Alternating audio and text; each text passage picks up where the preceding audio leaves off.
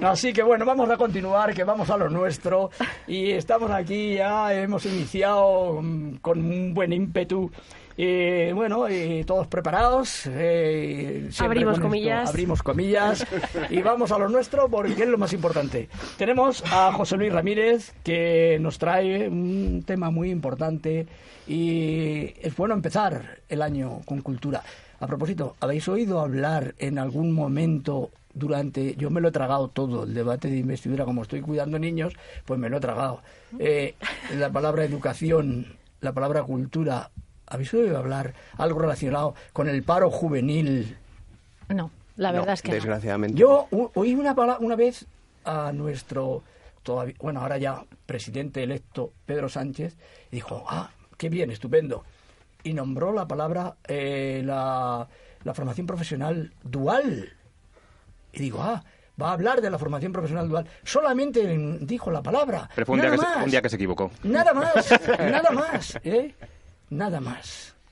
Pues la verdad es que sería el momento de, de que lo Y estoy lo seguro que sí, igual que- que vamos a aumentar de ministerios, vamos a aumentar de, de facultades, de universidades y vamos a dispersar todavía más la poca energía, el poco dinero y la poca eh, actividad, que, o sea, la poca mm, economía que tenemos eh, en España en este momento, lo vamos a dispersar y a despilfarrar. Pues es el momento para tomarse en, en serio Bueno, pues que vaya el tema de educación. Mm. Eh, José, ¿qué nos traías hoy?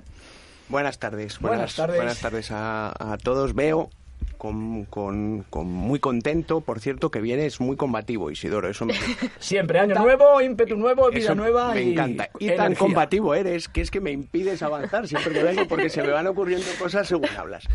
Eh, por alusiones, aunque sean indirectas. Es cierto que en ningún gobierno no debe estar de moda hablar de cultura en general, muchísimo menos de libro, pero no es menos cierto, y en eso ojalá mejoremos un poco, que el anterior presidente del gobierno, eh, Mariano Rajoy, su libro de cabecera, digo bien, su libro de cabecera era el Marca. Así que a poco que avancemos, yo creo que un poco de suerte y igual Bueno. tenemos. O igual no. ¿eh? Eso, José, es como lo del plasma.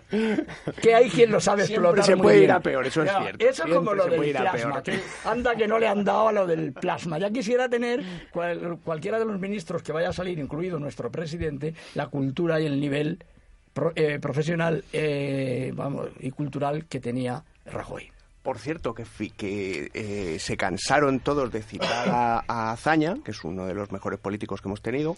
Recomiendo las muchas biografías que hay muy buenas sobre su vida y cómo era un hombre verdaderamente de Estado. Y ahora lo triste de estos tiempos que corren es que todo el mundo se lo atribuye. Pues te voy a dar una noticia. Yo acabo de leer, de releer las memorias de Azaña. He conseguido releérmelas. Y sabes, he empezado a leer, eso casi no puedo, ¿eh? Me está costando horrible y creo que lo voy a tener que dejar a la mitad. Es las memorias del secretario de, Aza- de Azaña. Cómo con la... Y ahí tenían que ver esos políticos, lo que pensaba Azaña, de todos los políticos de su época y sobre todo Sí. de algunos. Y bueno, bueno, me callo, que lo lean. Un día hablaremos. Que lo lean. Un día hablaremos, y voy a aprovechar para, para comenzar, un día hablaremos de nuestros autores del siglo eh, XIX y principios del XX, que con el lío que teníamos en España no me extraña que sea imposible leer cualquier cosa. Pero bueno, eh, dicho esto, quiero haceros una pregunta antes de seguir. Y es, eh, bueno, lo primero, obviamente, felicitaros el año. Y lo segundo, preguntaros si os han traído algo los Reyes Magos, en especial algún libro, que espero que sí, que hayáis sido buenos y os hayan traído algún librito para, para leer. Pues sí, a mí me han traído un libro. A mí también. Así que sí. A mí han traído- también, a mí también. Varios. Muy bien, muy bien, muy bien. muy Me han bien. traído uno que, que lo empecé a leer en, en digital y no pude. Y dije, yo lo quiero tener. Odessa, que ya es un. Ya está un poco. No es el último, Sí. pero es todavía ha estado actualidad. Similar Sí. al, al- al finalista. de ahora. ¿Has empezado o no todavía? No, lo, empe- eh, lo empecé a leer en digital, ¿sabes? Pero eh, es que no lo, no lo terminé. No lo, y ahora lo voy a leer pasando hojas. Mojándome el dedito y pasando. Bueno, hablaremos entonces en los próximos programas de él porque es uno de los libros del año pasado. Eh, muy rápidamente, como decía antes, eh, en 2020 se cumple el 150 aniversario de la, de la- del fallecimiento de Gustavo Adolfo Becker, que es un autor imprescindible español del que hablaremos en próximos programas, y también el centenario de la muerte del gran eh, Benito Pérez Galdós, que es un libro que comentamos en uno de los programas que es un libro que leemos en el colegio, quiz- quizá a la edad equivocada, pero que releído es un autor sensacional. Eh, pero como teníamos una cosa pendiente, un duelo, Eh, hoy por fin, Rosa, querida Rosa, vamos a, a afrontar el reto de los tres autores. Pues- Entonces, si te parece, hablamos cada uno del tiempo que nos dé de los eh, autores y los libros que más nos han gustado y por qué. Así que te cedo la palabra, tú empiezas. Yo empiezo con este por reto. favor, por favor. Bueno, pues no sé si nos va a dar tiempo a los tres, pero voy a empezar con mi escritor preferido, que es Mankel. Bueno, ya lo he dicho en alguna, alguna ocasión eh, en este programa. Hace unos años eh, murió y no sé si los, los oyentes le conocen por su, por su saga policíaca, pero voy a contaros alguna cosa curiosa fuera de esa saga. Eh, su último libro, Arenas Movedizas, fue mm, evoca uno de sus primeros recuerdos que explica cómo eh, un expedicionario que se va a África, vestido con rifle y uniforme de color caqui, pisa por casualidad un banco de arenas movedizas y se va hundiendo lentamente hasta que el barro le tapa la boca y la nariz. De alguna manera, Mankel, cuando escribió esta historia de arenas movedizas, era un poco cómo eh, iba a progresar, vamos a decir entre comillas, su enfermedad y cómo poco a poco se iba hundiendo.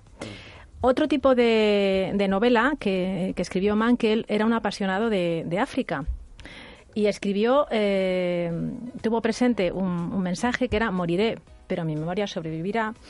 Y, como decía, era un enamorado de África y el ensayo repasa el impacto que tenía, que tuvo y que sigue teniendo la pandemia del SIDA. ¿Cómo escribió Mankel? ¿Qué, qué, qué vivencia tuvo para llegar a escribir este, este libro? Pues bien, dice que un día visitó una aldea en Uganda y que vio a una niña pequeña de unos tres años que guardaba celosamente un papel doblado que le quería enseñar a Mankel. Lo abrió y solo había una pequeña mariposa azul. Y le me dijo, a mi madre le gustan mucho las mariposas. Esa niña sabía algo de su madre que ya había muerto.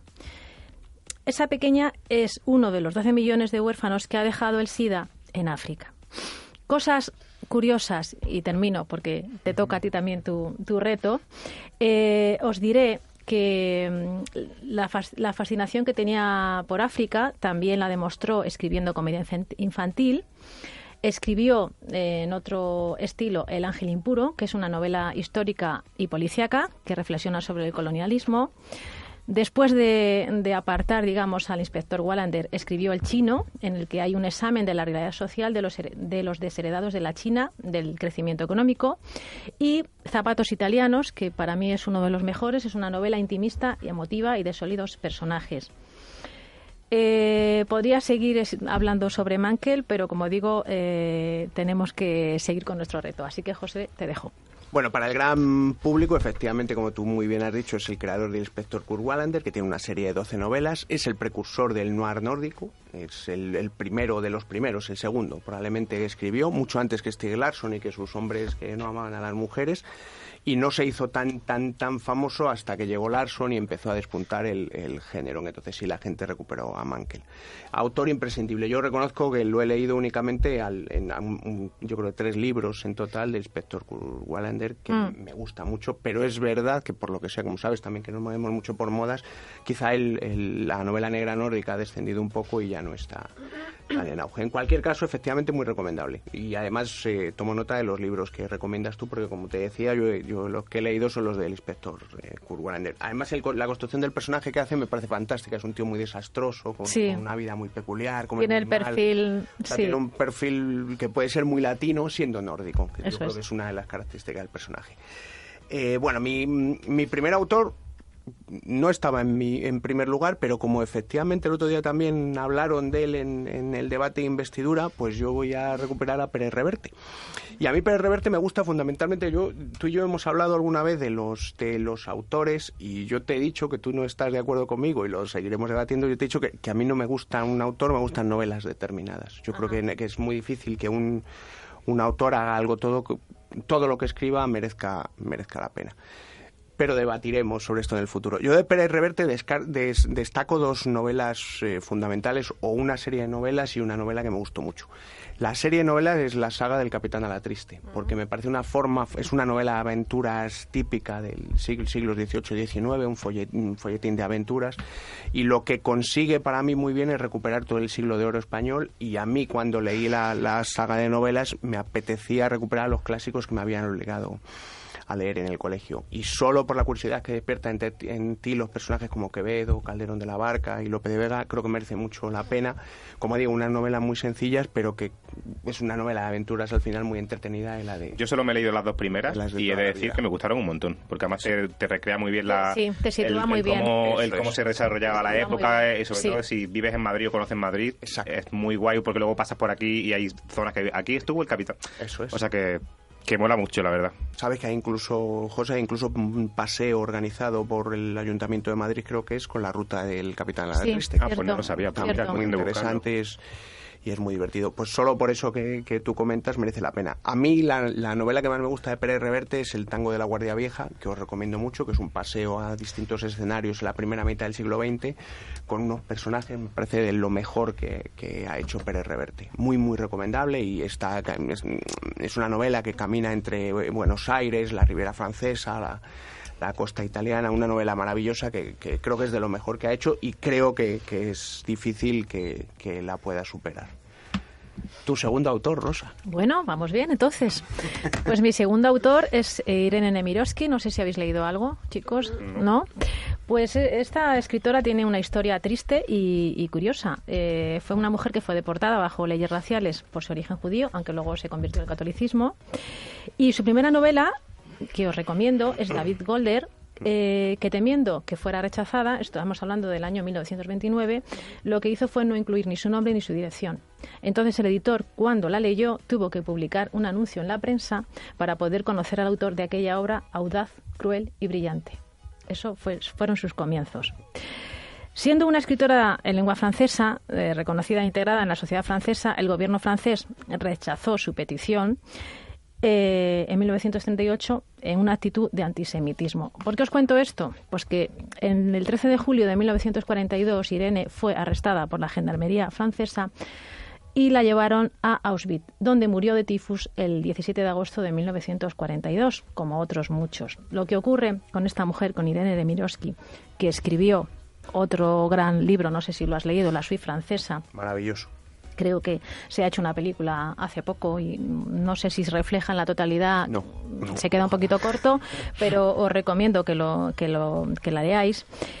Eh, y recibió un premio a título póstumo. Esta mujer tenía dos hijas y cuando eh, estuvo estaba a punto de, de morir, lo que hizo fue eh, confiarle a sus hijas un- una maleta en la que guardaba todas sus novelas, entre otras esta, la que os estaba comentando de la Suite francesa, y les pidió que la guardaran.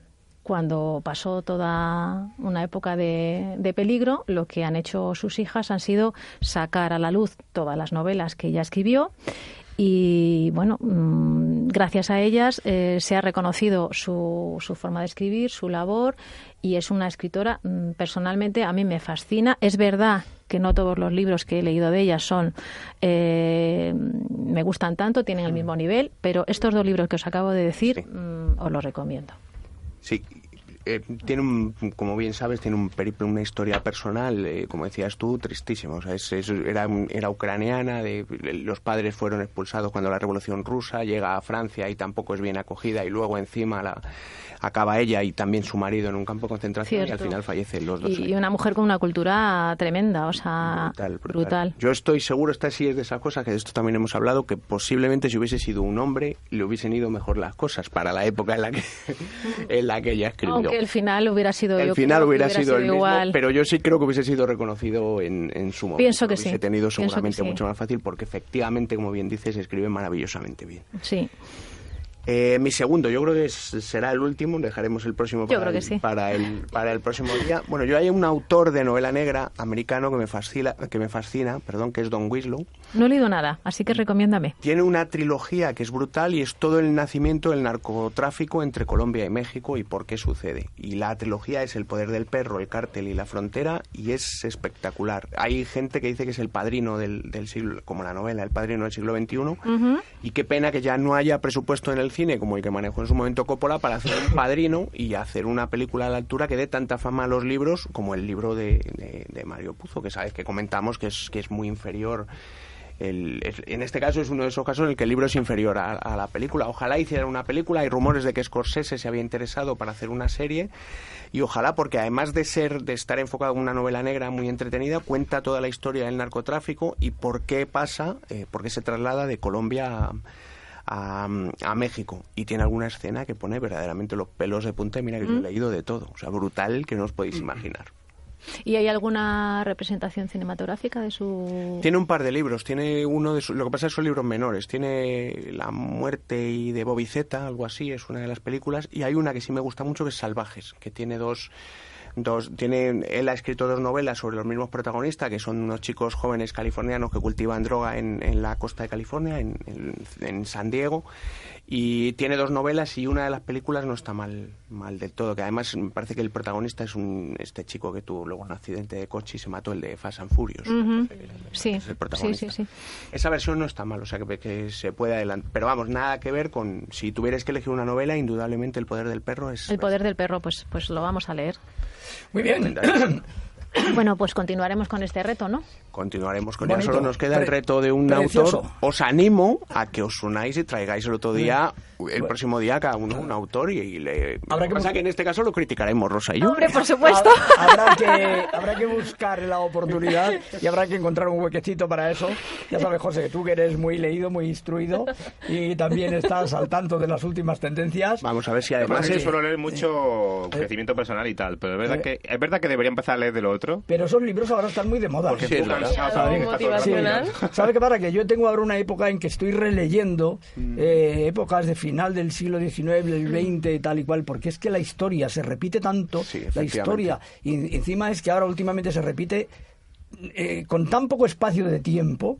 eh, que no sé, eh, no vamos nos damos rápido. cuenta de Es los... que leer enriquece sí. mucho, se tiene criterio, se aprende mucho. Es- vamos, oyentes. Hoy una novela que, viene que al leer. pelo, Miau, de Galdós, que hemos dicho antes que es el centenario de su muerte, es que habla de la corrupción política y de las instituciones, la misma que tenemos ahora. Es que, está escrita. es que Benito Pérez Galdós, no sé cómo no, porque, porque es que si fuera de izquierda, bueno, es izquierdas, pero si quiero Bueno, decir, es, sabes era- que fue era- denostado por la izquierda Sí, y por la derecha. al vale, final, ¿no? pero es que si no, no me, mm, bueno, no me extrañaría que lo hubieran puesto como uno de los profetas de la Biblia. Sí. Porque leyendo a Benito Pérez Galdós es que sus escritos y sus opiniones de hace ciento y pico años es que son tal cual. Maravilloso cronista de su época. Además tiene un paseo, se puede dar un paseo por Madrid con los cafés en los que él visitaba, que lo ha sacado yo por el periódico ABC, y es espectacular. Yo siempre creí que iba a tener tiempo cuando me jubilara para leer todos los episodios nacionales, que los Imposible. tengo. Y no, voy leyendo así a trozos, voy leyendo, releyendo épocas, momentos en que me, me parecen, lo voy buscando, vamos, ¿no? Pero ahí está, es un, un documento... Mira, Isidoro, ¿eh? y todos los oyentes, no se trata de leer cuando tengas tiempo, sino que para leer siempre, Siempre- tengas tiempo. Muy bien, Exacto, muy bien, muy buen leer bien. consejo, Rosa. Así Y- que si sois valientes, el próximo día traeréis un autorcito. Eso. Como debe ser. Y si no son valientes, que no vengan. Bueno, Bueno, Y se- señores oyentes, señores oyentes de la costelera de Radio Indy y Radio Internacional, la verdad es que esto es eh, nuestro programa. Son programas eh, novedosos, son programas en los que hablamos de todo. mm, Tratamos la actualidad, tratamos la cultura, hablamos de, de- menos de política, Efectivamente. hablamos de todo. Y de además la política es que lo tenemos prohibido. Eh, eso no quiere decir que no hablemos de algún político de vez en cuando. Perdóname. Pero sí hablamos mucho de cultura y tenemos aquí a nuestro José Luis de Qué libro leo. Tenemos aquí a nuestra querida Rosa, que bueno, que verdaderamente en el tema de libros no hay nadie que esté tan preparada y tan preparado y al día como ellos. Y siguiendo este tema, pues ahora Rosa nos va a, in- a introducir en una nueva, eh, bueno, pues una nueva bueno, primero la canción, Sí, sí, pero sí. después de la canción va a venir, claro, después de la canción va a venir una entrevista maravillosa que, maravillosa que yo tengo muchas ganas de, ¿Por qué será? de empezar. ¿Por qué será? Y es que ya no, no lo puedo decir, porque es que no se puede decir. Cuenca sí existe. Cuenca sí existe. Ya veía yo en peligro la ¿Eh? canción Sí. porque estás tan emocionado. Sí, sí. Cuenca sí existe y vamos a intentar que Cuenca exista, pero no como Teruel. ¿eh? Eso. De otra manera. ¿Vale? Pues Rosa, a ver esa canción que tenías Pues preparada. cerramos esta sección con Close Cover de Wim Mertens.